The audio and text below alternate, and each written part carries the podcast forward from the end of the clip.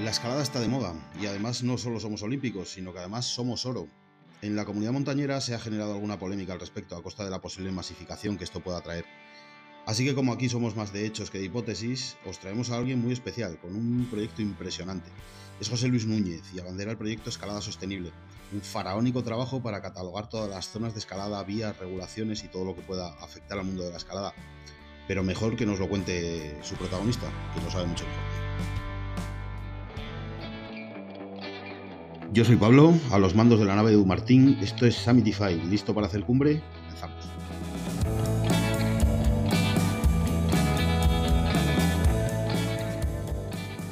Pues hoy nos acompaña, eh, bueno, una persona muy especial que está en un proyecto mm, de flipar mucho. Eh, es un proyecto que cuando lo conocimos sobre escalada sostenible, pues nos explotó un poco la cabeza, porque la verdad es que no nos lo esperábamos que esto se pudiera hacer así así de esta manera, pero bueno, mejor que os lo cuente él, eh, que sabe mucho mejor cómo va que yo.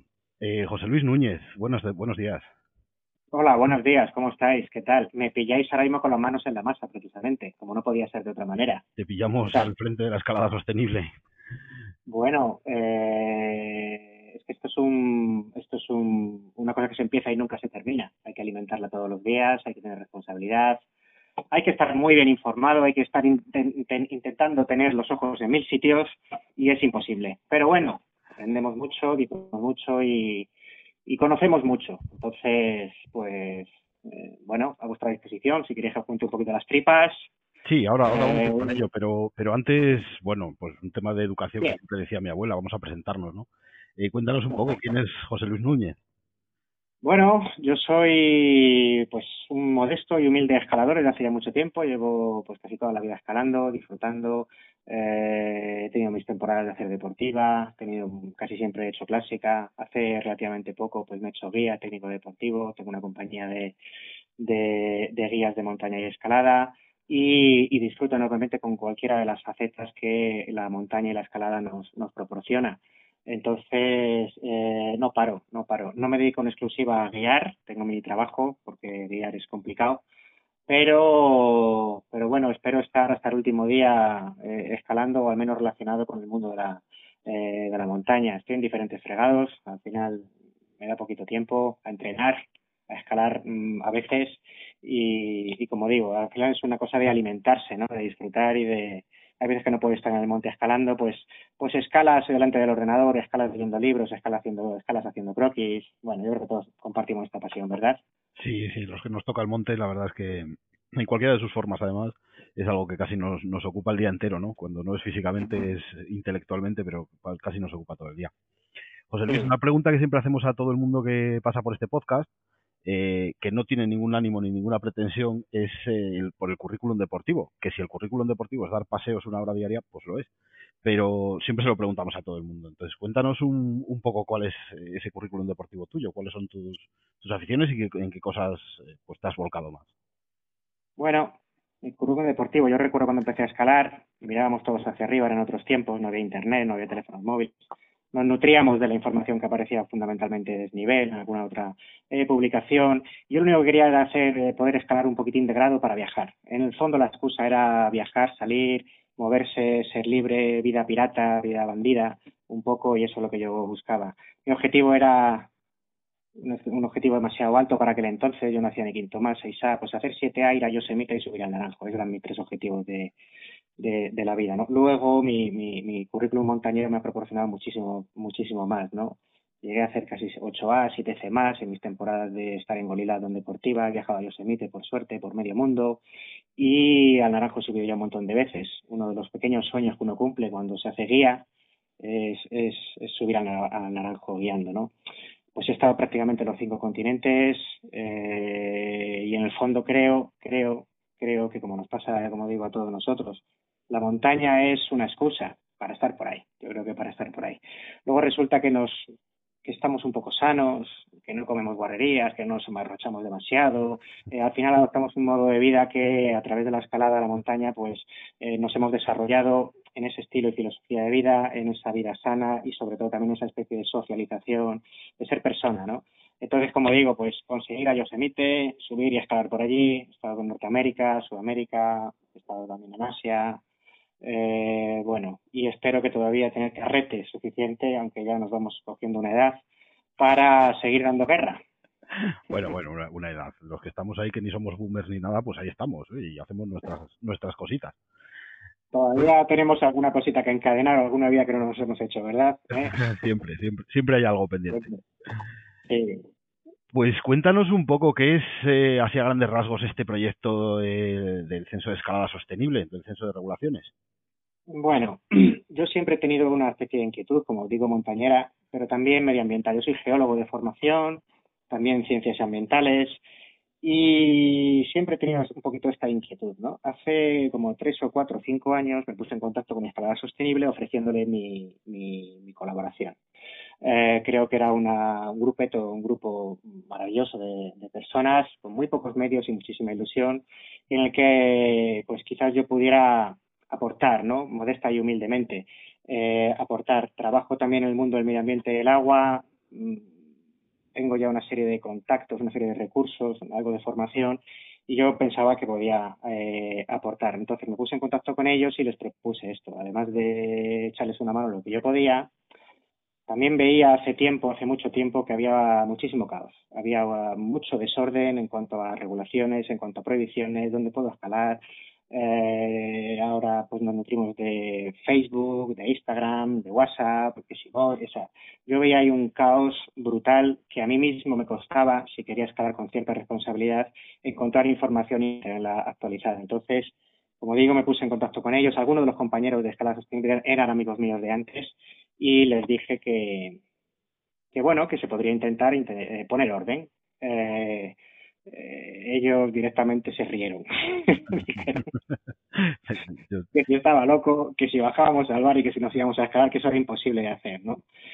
Eh, no les faltaba razón, no les faltaba razón, pero bueno, empecé poquito a poco, eh, me cogí pues las diferentes guías de escalada a nivel nacional que había, ya había algo de trabajo hecho, en plan inventario de sitios, y con la memoria que yo tenía de los problemas que podía observar o apreciar en las zonas de escalada que yo había visitado y mucho buceo en Internet, eh, me fui construyendo una, un trabajo de chinos, una, base de datos bastante primitiva, en Excel al principio, en Access después, en el que iba apuntando cosas.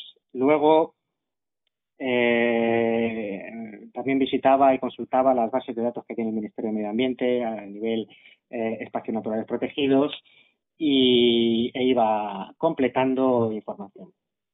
Posteriormente también o paralelamente eh, le envié muchos mensajes de correo a toda la gente que me sonaba, sobre todo a lo que yo llamo, a lo que se llaman los lolos, a la gente que, que escala mucho, que hace guías, que equipa, a los referentes que todos conocíamos un poquito nos sonaban.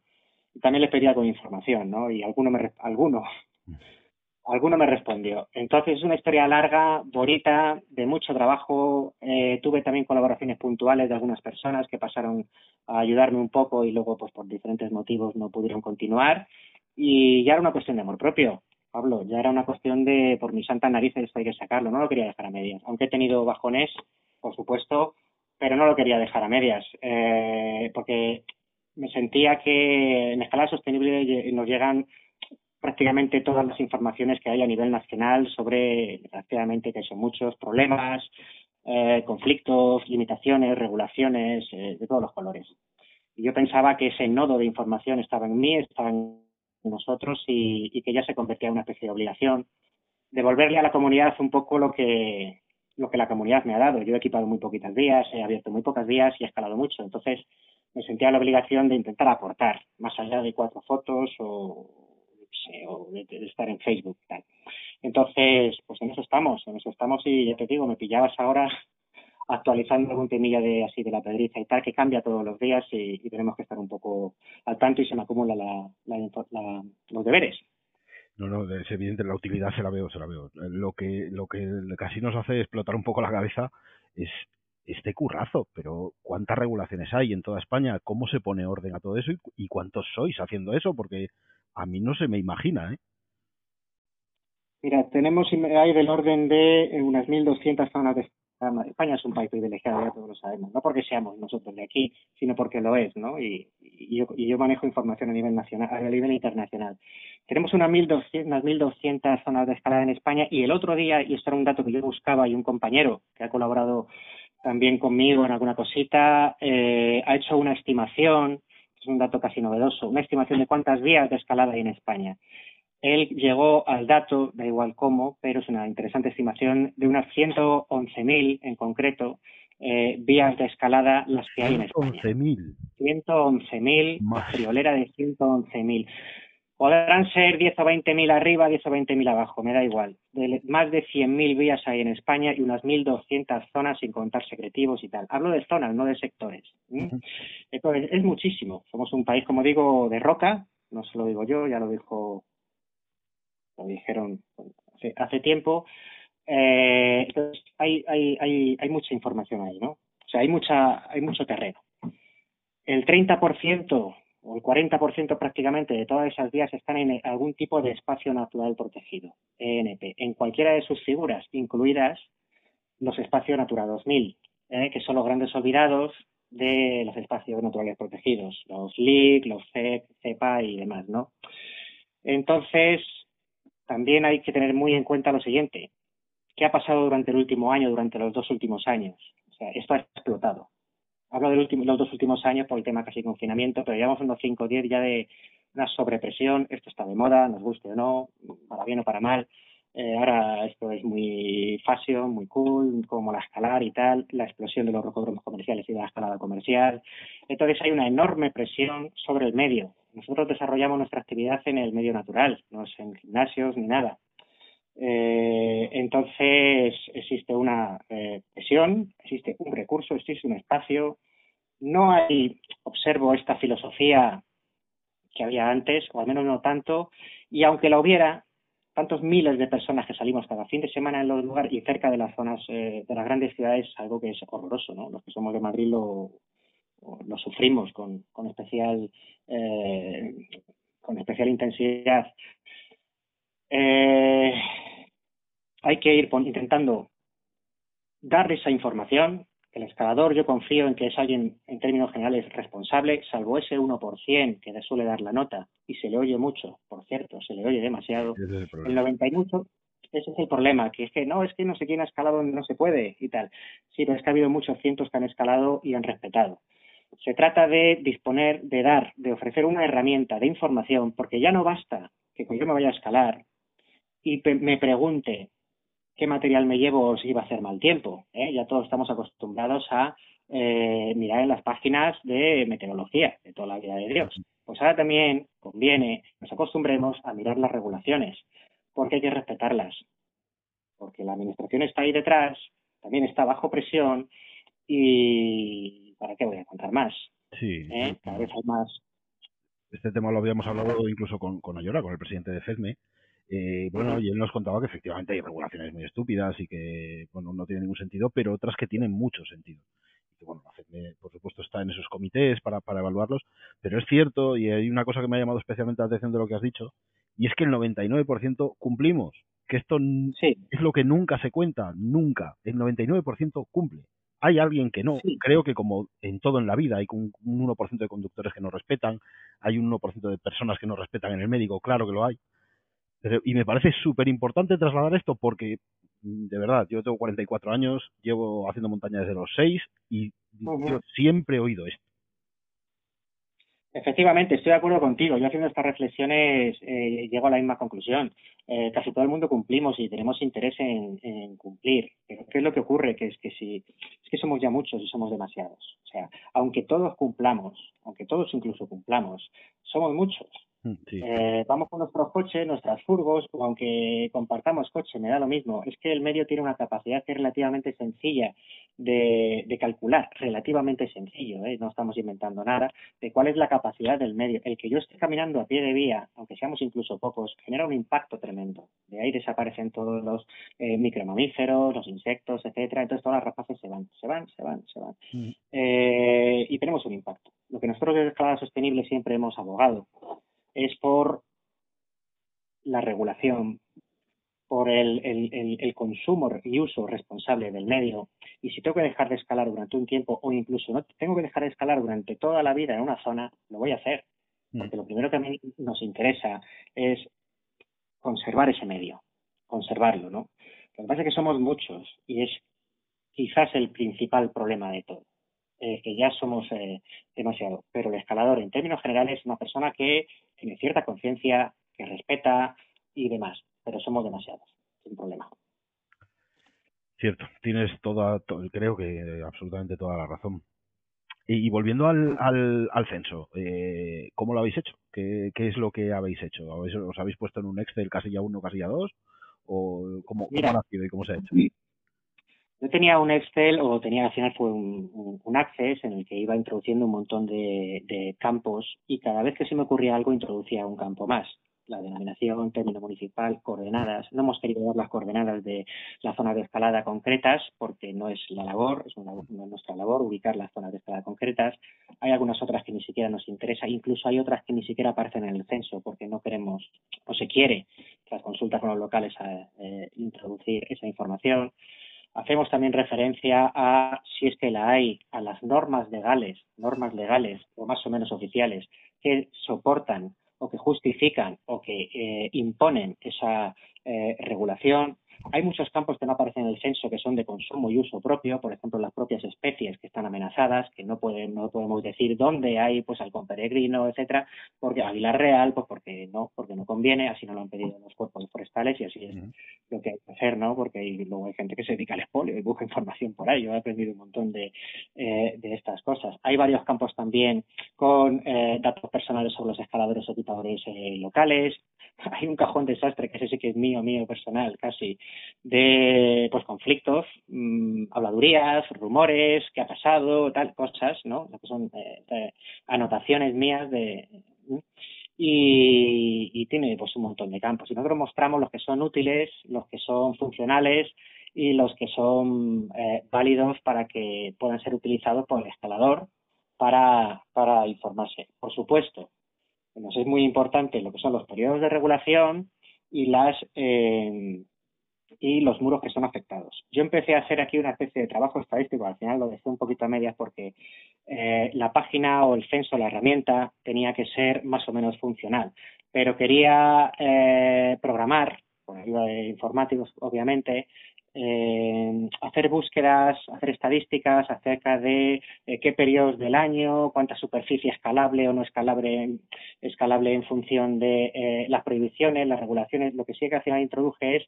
las causas, las causas de la limitación o regulación, que si os metéis en la en la página son, hay 10, 15 o 20 eh, causas, a veces muy peregrinas, como es casi también una, una cosa personal, eh, tasa recaudatoria, ¿no? Entonces, bueno, conflictos de uso, arqueología, problemas de acceso, típica nidificación, eh, reservas de microflora, de microfauna, hay un poquito de todo.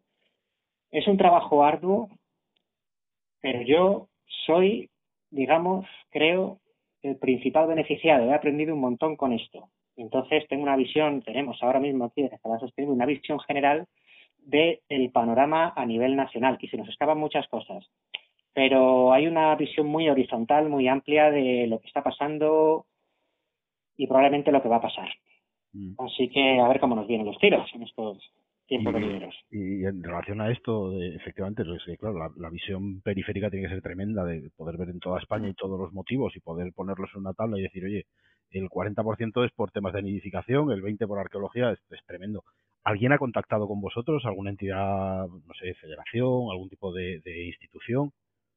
Nosotros tenemos, tenemos, por suerte, muy buenas relaciones con diferentes casi personas. ¿eh? Iba a decir órganos oficiales, en el fondo somos las personas las que, los que movemos esto, ¿no?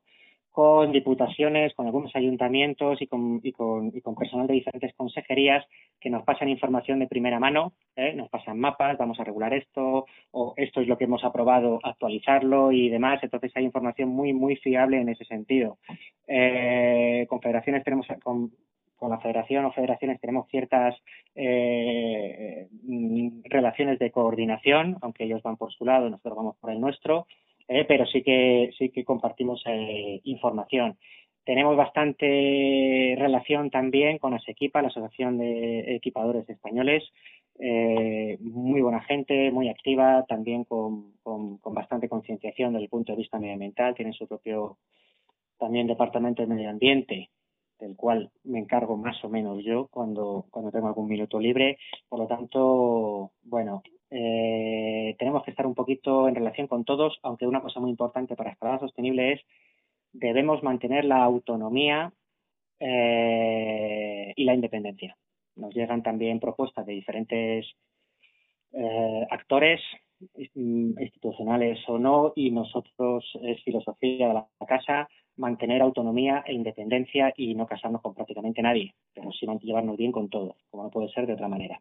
Obviamente, yo creo que la utilidad de lo que estáis haciendo parte de la imparcialidad y de la objetividad. Si no, si eso se perdiese, creo que creo que se perdería mucho.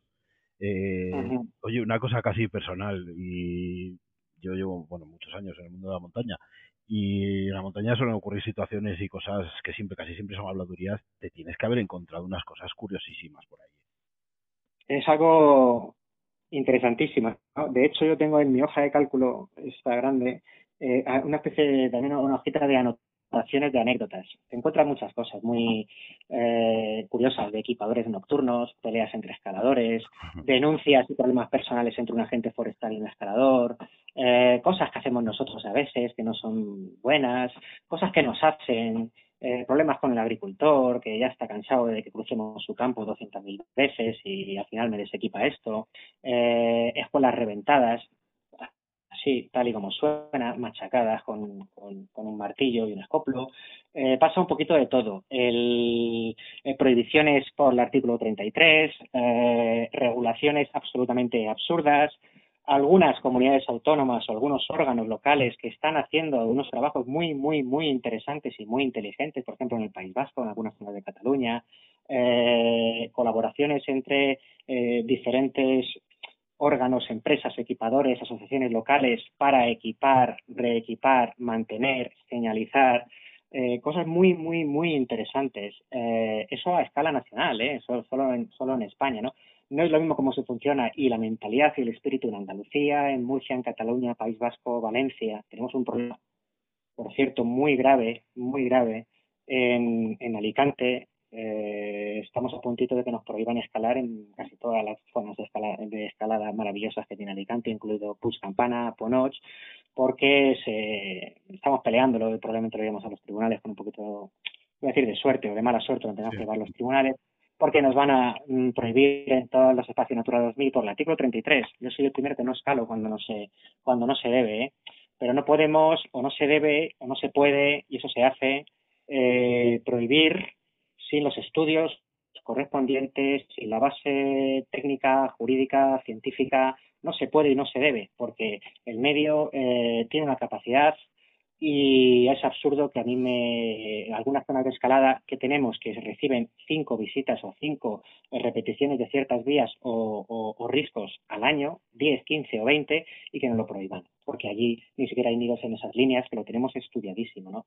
Entonces, eh, regulemos con cabeza, hagámoslo, escalemos con cabeza, tanto nosotros como las, los órganos regulatorios, porque se pueden echar a perder muchas zonas de escalada por, eh, por decisiones absurdas, sin base, la rápida, y es una responsabilidad nuestra hacerle ver a, a, los gestores, ¿no?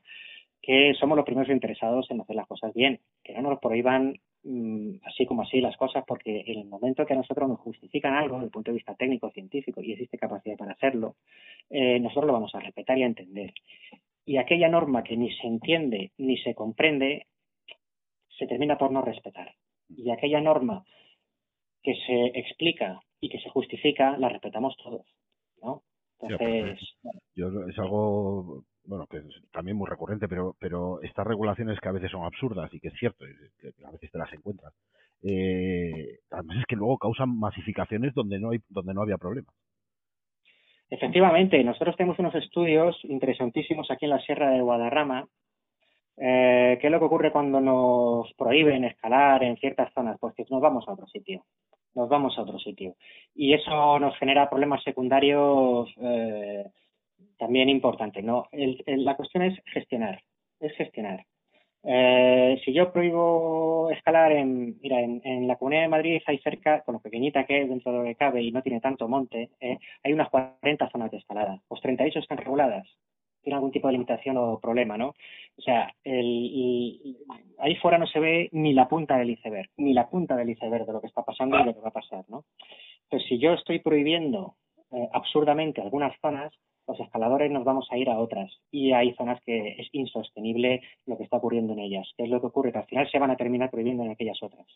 Eh, el, problema está sobre la mesa. Vamos a gestionar de manera inteligente, si podemos, eh, asociaciones, administraciones, mm, reguladores, juristas, escaladores, para tratar de seguir practicando nuestra no digo deporte, nuestra pasión, que es mucho más. Eh, el deporte es una forma de vida al final. Es una forma de vida, ¿no? Aunque todo esto, tú también llevas un montón de años y has visto los cambios que han ocurrido. Es una forma de vida para ti, para mí, para otros que tenemos, iba a decir cierta edad, no. Hay gente muy joven que también tiene forma de vida. La escalada se ha convertido ya, ya, no se va a convertir, ya es un producto de consumo, ya lo es, ya lo es. Ya no son cuatro barbudos locos que están por ahí y tal, no, no, no. Esto se vende, se compra, se ofrece y es un producto de consumo más, ¿no? Entonces, es un nuevo escenario en el que nos, enfrentamos. Ese nuevo escenario ya lleva aquí unos años, no va a ser dentro de un tiempo, está ya encima de la mesa y ante este desafío, pues tenemos que tenemos que hacer y escalar y hacer las cosas con, inteligencia y con responsabilidad todos. Nosotros los escaladores y los que nos prohíben o nos regulan.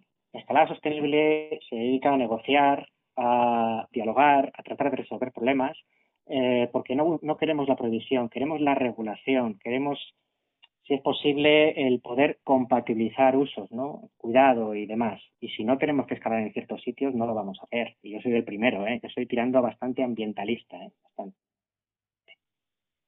Sí, sí, me parece fundamental lo que dices, porque mm. además, eh, bueno, eh, es decir, es verdad que la escalada entendemos que se, se está convirtiendo o se ha convertido no solo la escalada, el outdoor en general, eh, en, en producto de consumo, es cierto. Pero también eso tiene sus beneficios en cuanto a que, hombre, pues mucho mejor que alguien se aficione a un deporte al aire libre, a hacer actividad física, algo muy saludable, a que se aficione a cosas que no lo son tanto. Cierto es que, claro, para gestionar esto hay que gestionar y gestionar bien y gestionar con una visión muy periférica eh, y ser capaz de, anticipar problemas y, dar solución a determinados problemas creo que lo que hacéis es espectacular, José Luis. No te puedo decir otra cosa. Yo cuando conocí el proyecto me reventó la cabeza. Lo primero pensando es, Dios, no tienen otra cosa que hacer en su vida porque no, no, no, no, yo no me imaginaba tanto tiempo para poder ponerse con eso. Pero me parece admirable, sinceramente me parece admirable. En nombre de quien yo pueda hablar, que hablo en nombre de mí mismo y poco más, solo puedo estarte agradecido y sí que me gustaría que le, que le recuerdes a, a las personas que nos están oyendo ¿Cómo pueden ver ese, ese censo y cómo pueden usarlo? Bueno, el censo lo tenemos disponible a través de nuestra página web de Escalada Sostenible. Eh, hay un apartado arriba a la derecha, lo veréis, que, eh, que se puede consultar mediante diferentes modos de entrada a la zona eh, de escalada a la cual yo quiero acudir. Una cosa importante es lo siguiente. Yo estoy aquí metido, que hay veces que, no, que no me dan las pestañas para seguir introduciendo datos, actualizando, investigando y demás. Pero la filosofía de esta herramienta es que sea colaborativa, que la creemos entre todos. Yo, nosotros no llegamos a todos los sitios y es imposible y no lo vamos a hacer nunca. Entonces existen, hemos preparado una serie de formularios, una serie de métodos de comunicación para que los escaladores locales, equipadores, escaladores locales, me da igual, puede ser cualquier persona que diga que ha visto un problema porque un coche ha aparcado en no sé dónde o porque se ha desequipado algo, ha visto un vídeo en no sé cuál, para que nos envíe un mensaje y yo esto nos, lo revisamos y lo actualizamos. Si es necesario o posible, nos ponemos en contacto con él o no, pues simplemente, oye, mira, eh, se ha prohibido esto en tal sitio, se ha caído un puente no sé dónde y no se puede acceder a tal lugar. Eh, entonces, tenemos que intentarlo construir entre todos, aportarlo, hacerlo crecer y modificarlo, porque es que esto es algo, entiendo yo, que em, empezamos en un momento hace unos años y no se va a terminar nunca. Eh, y no va a tener ningún sentido si no está actualizado, ¿no? No sé cuánto tiempo voy a estar aquí, espero que mucho, pero habrá, vendrá luego otra persona, otros compañeros que estén actualizando la, información. Necesitamos actuar localmente para resolver problemas eh, globales, ¿no? Entonces, os invito a que lo reviséis. Tiene un montón de fallos, seguramente, y, que nos paséis estas, estas actualizaciones, estas correcciones, que estamos encantados de actualizarlas. Luego hay algunas veces que yo no lo puedo actualizar en poquito tiempo. Tengo aquí ahora mismo 6, 7, 8, 10 mensajes que tengo que actualizar para, para ir mmm, teniendo la, la, la, información lo más reciente posible. Cuando el caso es grave, yo lo actualizo enseguida. Pero cuando alguien me dice, oye, mira, que no es mmm, sí. datos así o correcciones más bien leves, tardo más en actualizarlo. Lo importante, lo gordo, que en la pediza, en riglos, en sitios así emblemáticos, problemas acuciantes, solo lo actualizamos enseguida. Y perdonadme si tiene fallos, que los tendrá. Bueno, pero como para, ahí no, estamos, ¿eh? como para no perdonarte, madre mía. Eh, nada, recordarle a, la, a, las personas que nos estén escuchando que en, en, los comentarios debajo de este podcast, en la plataforma que utilices, porque se publican todas, eh, bueno, pues tendréis el link a la, a la, página de escalada sostenible y a esos formularios.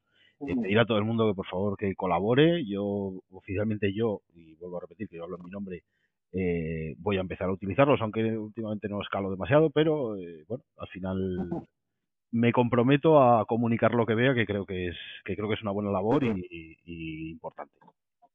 Estamos abiertos también a colaboradores locales, responsables, semi-responsables locales que coordinen algo de información. Eh, por supuesto, también estamos abiertos a, y vamos, estamos deseando eh, ayuda de alguien que, o personas que en su, su mm, inquietud personal, como escaladores o como deportistas, eh, se pongan en contacto con nosotros y, y nos den una mano tanto en el censo como en escalada sostenible. Estamos buscando eh, especialistas que escalen en la medida de lo posible, especialistas en diferentes licenciados en ingenieros, licenciados en, en derecho, nos interesa mucho, en medio ambiente, eh, cualquier tipo de profesional que escale, como digo, que tenga una cultura más o menos amplia, si es posible, un cierto recorrido y con contactos, y que se le dé bien algo en concreto, diseñador de gráficos, etcétera, nos puede venir bien para la asociación. ¿eh? Estamos siempre buscando gente porque no llegamos, somos poquitos y, y no llegamos. Entonces, cualquier colaborador, gente que se quiera meter en un fregado de los buenos, de los que se trabaja bastante, pero se aprende mucho y se crece un montón, eh, que se pone en contacto con nosotros. Pues anotado que contar, por supuesto, contar con Samitify. Nosotros, bueno, a nivel de, de actividades, pues ya sabéis que nosotros no las hacemos, somos plataforma de reservas, pero en lo que sí que tenemos, eh, iba a decir mucha, igual no es mucha, pero sí un poquito y ponemos toda nuestra ilusión y todo nuestro esfuerzo es en temas de marketing y comunicación. Desde aquí oficialmente queda hecha la, la propuesta para lo que necesitéis, José Luis, contad con nosotros, que aquí estamos. Muy bien. Eh, reiterarte, o comentar, sí reiterarte el agradecimiento ya no como, como empresa, ni como podcast, ni como nada, sino como persona individual que le gusta la montaña, porque creo que proyectos así completamente desinteresados y afrontar semejantes retos me parece algo muy increíble en los tiempos que mm. corren, cuando todo es inmediato y todo es eh, por una recompensa inmediata, creo que creo que es de admirar. Eh, de entrada, por supuesto, le vamos a dar toda la difusión que podamos, cuenta con ella, y enviarte un abrazo enorme y un agradecimiento de verdad de corazón. Un abrazo muy grande también por mi parte. Lo que hay que hacer es escalar, ¿eh? todo esto está muy bien, todo esto está, pero nosotros nos alimentamos de escalar, ¿sí o no? De salir al monte, a la montaña y de escalar. Y luego ya viene todo lo demás, que no se nos olvide. Luego nos organizamos. Sí, señor. Un abrazo enorme, bueno, Luis, y bienvenido a tu casa. Muchas gracias por la oportunidad por, por permitirnos contar esto y es un absoluto y verdadero placer. Seguimos en contacto, ¿vale? Muy bien, un abrazo. Un abrazo grande.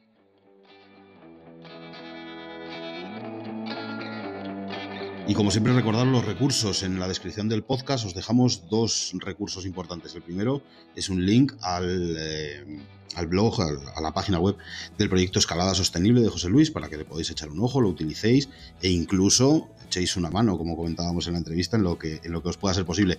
Y el segundo recurso que os dejamos pues es un link donde vais a poder ver todos los cursos de escalada para todos los niveles en todas las zonas de España, eh, siempre escalada en roca con los mejores profesionales locales y recordad siempre con cancelación mejorada para que solo te preocupe disfrutar de tu aventura. Pues llegamos al final de la tercera etapa, eh, esperamos que lo hayáis disfrutado mucho. Un saludo y muchas gracias.